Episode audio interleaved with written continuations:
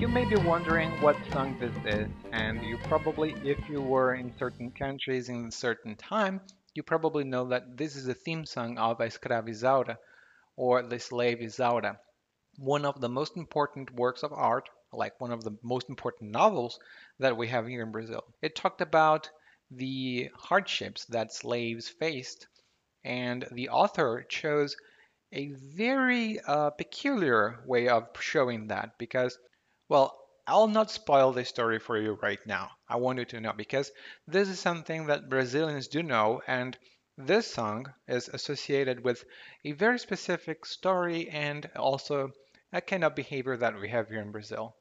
I mentioned that in the next part uh, when we talk in only in Portuguese, and I had a technical problem because I couldn't include the song there, but I'm including it here.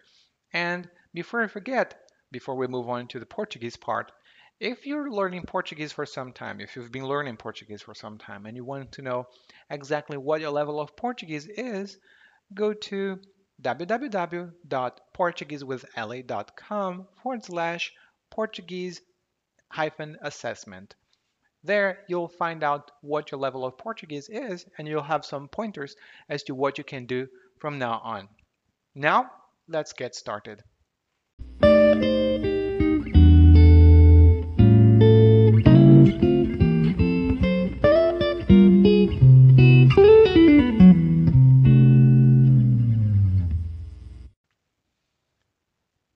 Talvez você ainda não conheça a música que está tocando no fundo, mas praticamente todos os brasileiros, ou quase todos, nem todo mundo está ligado no que acontece no planeta. Mas como eu ia dizendo, praticamente todos os brasileiros conhecem essa música e associam esse lerê, lerê a uma novela popularíssima da década de 1970 e posteriormente do ano de 2004. Você provavelmente não conhece, mas hoje vamos falar da escrava Isaura. Não sei se você sabe, e poucos brasileiros gostam realmente de tocar no assunto, mas o Brasil foi, durante quase quatro séculos, uma sociedade escravocrata. Isto quer dizer que, no nosso país, nós utilizamos a mão de obra escrava para trabalhos na lavoura, na construção e onde mais fosse necessário o trabalho braçal, com os braços.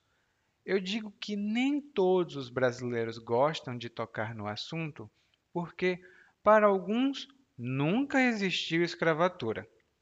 Hoje nós não vamos falar deles, mas é bom que você saiba da existência desse tipo de pessoa.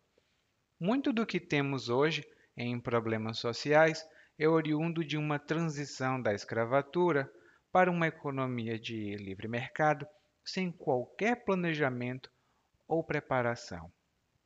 Mas não vamos entrar nessas minúcias históricas e sociológicas, porque o interessante aqui é o papel que o livro A Escrava Isaura teve na sociedade brasileira e também na vida de quase todos os brasileiros que passaram pelo ensino médio, porque esse é um clássico que também é leitura obrigatória na escola. O livro conta a história de Isaura, uma escrava que morava numa fazenda no município de Campos de Goitacazes, ali no Rio de Janeiro. E diferente de outras escravas, Isaura era alfabetizada, ou seja, ela sabia ler, numa época que poucas pessoas sabiam. Mas os pontos extraordinários dela não param por aí.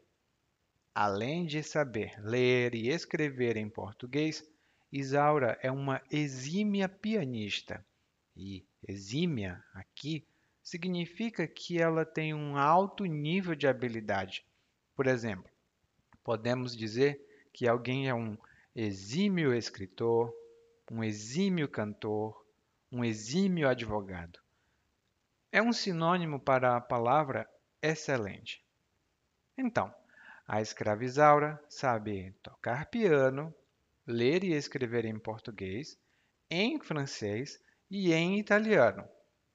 Só isso já basta para fazer o leitor pensar: como é que ela pode ser então educada se os escravos da época não recebiam educação? É aí que começa a história mesmo. A Isaura era filha de uma escrava do comendador Almeida. E aqui uma pequena nota histórica. Comendador era o título que recebia uma pessoa dona de uma comenda, que era um pedaço de terra geralmente dado pelo imperador. Quem recebia a comenda tinha a obrigação de defender a terra contra invasores e inimigos. Hoje em dia, uma comenda e comendador são apenas coisas honoríficas, não têm mais o valor que tinham naquela época. E como eu ia dizendo, Isaura era filha de uma escrava do comendador Almeida. A mãe de Isaura se negava a ceder aos desejos licenciosos do comendador. O comendador impôs as mais terríveis sevícias, ou seja, os mais terríveis castigos corporais. E sevícia é uma palavra bem avançada. Não é todo brasileiro que vai reconhecer essa palavra imediatamente. E um dos empregados do comendador, um homem chamado Miguel, era encarregado de punir os escravos, ou seja, ele tinha a obrigação e a responsabilidade pela punição da mãe de Isaura. Mas Miguel tinha um bom coração. Ele acabou foi tendo um relacionamento com a mãe de Isaura, e Isaura é o fruto desse relacionamento. Isaura nasceu branca e, nas palavras do narrador da história, ela tinha a pele da cor de marfim. E o marfim é aquela substância branca que forma o dente de um elefante. Você também escuta essa palavra no nome de um país chamado Costa do Marfim. E, por ser branca, Isaura foi adotada pela esposa do comendador. A esposa do comendador criou Isaura como se fosse da casa. Ela tinha vontade de libertar Isaura, mas só queria fazê-lo depois de sua morte. Isaura era, por assim dizer, uma dama de companhia cativa da esposa do comendador. No final das contas, o comendador Almeida se aposenta, a esposa dele morre, e a Isaura, assim como todos os bens do comendador Almeida, ficam para seu filho, Leôncio, que esse é o vilão da história. Leôncio sempre teve vontade de fazer as coisas mais escabrosas com Isaura, mas ela sempre era protegida pela mãe dele. Agora, com a mãe morta e o pai longe, Leôncio imaginava que seria capaz de realizar suas fantasias maníacas, mas ele era casado com uma mulher chamada Malvina. Ele tinha se casado por conveniência, uma coisa muito comum naquela época e quem sabe hoje em dia, eu mesmo não sei. E por ter sido um casamento por conveniência, porque o Leôncio queria o dinheiro da esposa, ela exercia um determinado controle sobre ele. Né? O dinheiro é dela. Assim, apesar de Leôncio querer muito ficar com Isaura, ele tem lá um empecilho, um obstáculo. E empecilho é uma palavra muito comum no dia a dia. Com esse empecilho, Leôncio dá em cima de Isaura, mas ele tenta refrear os próprios instintos. Mas a Isaura não desperta o amor ou os desejos apenas de Leôncio, não. Praticamente todos os homens de fora da família dela têm algum interesse, seja sexual ou amoroso. Isso porque Isaura é de uma candura encontradiça apenas entre os anjos. E candura aqui está sendo usada no sentido figurado e significa pureza. E em contra disso é um adjetivo de que eu gosto muito e significa algo que pode ser encontrado ou que é encontrado frequentemente. Os corvos, por exemplo, são pássaros encontradiços no norte da Califórnia. Eles fazem. Não sei muito bem como eles fazem. Bom, nesse negócio de todo mundo querer ficar com Isaura, acontecem vários problemas. Primeiro, Malvina, que é a esposa do Leôncio, flagra Leôncio dando em cima da Isaura. A Malvina então dá logo um ultimato. Ou ela cai fora, ou eu vou embora. Nessa outra, Miguel, o pai de Isaura, tinha um acordo com o comendador Almeida. Miguel podia comprar a alforria da filha, e alforria era um documento, na época do Brasil escravagista, como eu dizia, era um documento que declarava que um escravo agora era livre. Não que ele tivesse direitos, porque nunca esteve nos interesses do Brasil que os escravos tivessem algum direito. Uh -uh. Eles agora eram livres e, para o Império do Brasil, eles poderiam explodir ou voar para a Lua, que não fazia diferença. Agora, pondo observações parentéticas de lado, o comendador e o Miguel tinham esse acordo. Mas o dono de Isaura agora era Leôncio e ele não tinha nenhuma intenção de cumprir sua parte do acordo. Miguel apareceu com o dinheiro mas Leôncio deu uma desculpa e não aceitou. Disse: Não, não posso aceitar. Eu não sei se você ainda lembra, mas Malvina, a esposa, tinha dado, tinha dado um ultimato a Leôncio. Ou ele se livrava de Isaura, ou Malvina iria embora. E Leôncio sempre foi muito facínora. E facínora significa perverso. Ele se esquiva de Malvina o quanto pode e esquivar-se de alguém significa evitar uma pessoa, provavelmente porque essa pessoa quer falar com você sobre algo muito desagradável ou que você não goste, ou você não gostaria né, de ouvir. No caso do Leôncio, ele se esquivava da Malvina, da esposa, porque ele queria que ela. Aliás, ela queria que ele libertasse a Isaura para que a Isaura pudesse ir embora. Né? Tchau, Isaura. Mas Leôncio tem uma sorte maligna, porque o comendador Almeida, o seu pai, morre e Leôncio finge estar de luto. Estar de luto, ou seja, ele finge estar triste por seu pai ter morrido. Mas, claro, isso é apenas um estratagema. Um, e um estratagema aqui é um tipo de fingimento, uma manobra que não é sincera, para enganar outra pessoa. Mas não deu muito certo para o Leôncio, porque Isaura nunca cedeu aos desejos ensandecidos de Leôncio. E ensandecido aqui significa que é característico de quem não tem mais razão na cabeça, de quem ficou louco. E é o que a gente pode dizer que Leôncio sentia por Isaura, um desejo ensandecido. E vai que nessa história Malvina vai embora, cansada de insistir. E agora na casa ficam apenas Leôncio e Isaura. Oh, é uma situação aterrorizante, porque antes Malvina era quem protegia Isaura, né? Ainda que a contragosto. E aqui, dizer que ela fazia algo a contragosto significa é, que ela fazia algo contra a sua vontade. Ela não queria mesmo fazer, mas era uma obrigação. Quando viu que sua filha agora ia cair nas garras de Leôncio, como um animal, Miguel ficou muito preocupado e propôs fugir com a filha. Né? Vamos fugir, filha?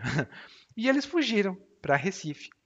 Lá eles adotaram nomes falsos, meio que se integraram na sociedade local e viveram tranquilos, até conhecerem Álvaro.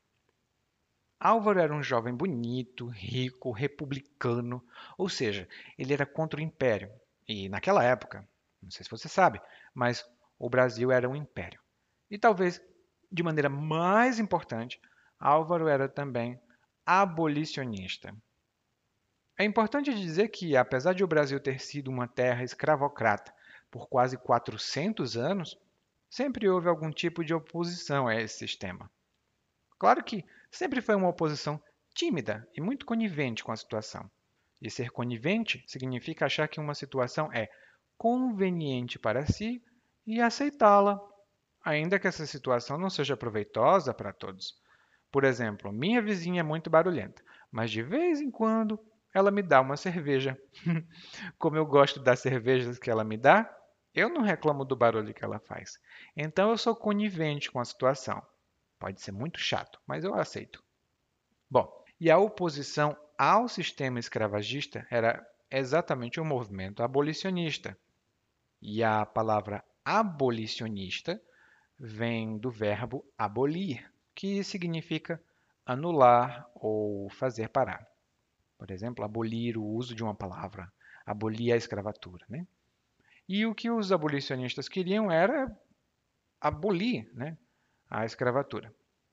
O movimento foi ganhando força por vários motivos naquela época, e embora algumas pessoas digam que o romance A Escravizaura tenha tido um papel importante na abolição da escravatura, pelo menos para mostrar às pessoas que o tratamento dado aos escravos era algo terrível, né? O Brasil só deixou de ser escravocrata mesmo porque não tinha mais jeito. era mais ou menos, ah, não, não tem o que fazer, vamos deixar os escravos. Já que toda a comunidade internacional estava também abolindo, ou já não tinha mais esse tipo de sistema. Inclusive a Inglaterra teve um papel muito importante nesse assunto, mas isso é uma conversa para outro dia. Já o Álvaro né, pertencia ao movimento abolicionista, mas é, ele não sabia que a Isaura era uma escrava. Porque afinal, como é que ela podia ser uma escrava se ela era branca? Né, para você ver a premissa da história. Então, como a Isaura estava fugindo, porque legalmente ela pertencia a Leôncio, ela não contava para ninguém que era uma escrava. No fim das contas, Álvaro insistiu para levá-la a uma festa, um baile, e no baile alguém sabia que Isaura era uma escrava e a denunciou e foi uma confusão danada. Foi uma situação bem longa e conflituosa. E para encurtar a história, o Leôncio vem pegar a Isaura, pois ela é sua por direito, ou seja, legalmente. É, bem, ele leva a Isaura embora, mas o Álvaro não deixa isso barato. E não deixar alguma coisa barato, em geral nós dizemos não deixar isso barato. Não deixar algo barato significa não permitir que uma situação continue sem que você tome uma atitude, seja para resolver a situação ou para se vingar. Né? Por exemplo, vou falar de novo da minha vizinha. Todo dia ela deixa lixo na porta da minha casa e eu não sei porquê, mas eu não vou deixar isso barato. Eu vou na casa dela, vou jogar lixo no chão da casa dela e ainda vou dizer que ela é feia. Hum. então, Álvaro acaba descobrindo que Leôncio já não tem mais dinheiro porque ele está falido. Ou seja, ele tem mais dívidas do que ele tem dinheiro e ele não pode pagar. Então, Álvaro compra todas as dívidas de Leôncio e vira dono de tudo que Leôncio possui, incluindo a Isaura. E como a Isaura ama o Álvaro, ela corre para os braços dele e fica muito feliz. Já o Leôncio não fica lá muito feliz, não ele diz que nunca vai pedir a piedade ou a clemência de ninguém. Sai da sala e ó, dá um tiro na cabeça, ele se mata. e todo mundo fica feliz. o livro A Escravizaura foi publicado em 1875, quando o movimento abolicionista era muito mais forte. Aqui no Brasil, a abolição da escravatura foi em 1888 e no ano seguinte o Brasil se transformou em república, com presidentes e tal. E a abolição da escravatura aconteceu da noite para o dia, a gente pode dizer assim. Num dia, todos os negros eram escravos, e no dia seguinte, eles eram livres. Mas nunca aconteceu nenhum tipo de plano governamental, nem muito menos societário, para que os agora cidadãos livres pudessem de fato sobreviver. Né, data daí o surgimento de muitas favelas e bairros pobres aqui no Brasil, que hoje em dia ainda são majoritariamente negros, né, tem uma população negra maior, isso por causa desse fato histórico. Né? Mas o Bernardo Guimarães, que é o autor da Escravizaura, lutou com as armas que tinha e fez o que podia. Ninguém se comovia com uma escrava negra naquela época, porque todo mundo via o tipo de castigo que se aplicava aos escravos Foi preciso que uma escrava branca sofresse, e aí colocamos o termo sofrer entre aspas, para que a sociedade tomasse nota do que estava acontecendo. A Escravizada virou um filme em 1949, teve duas adaptações novelísticas de muito, muito sucesso. Eu tenho uma amiga na Rússia, e Irina, se você estiver escutando isso, muito obrigado.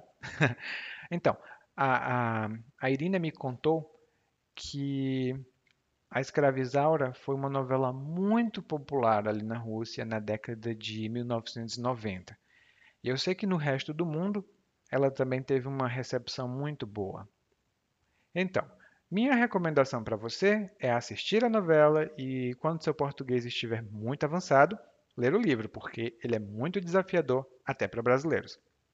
E agora, eu tenho um recadinho para você. Obrigado por escutar até agora.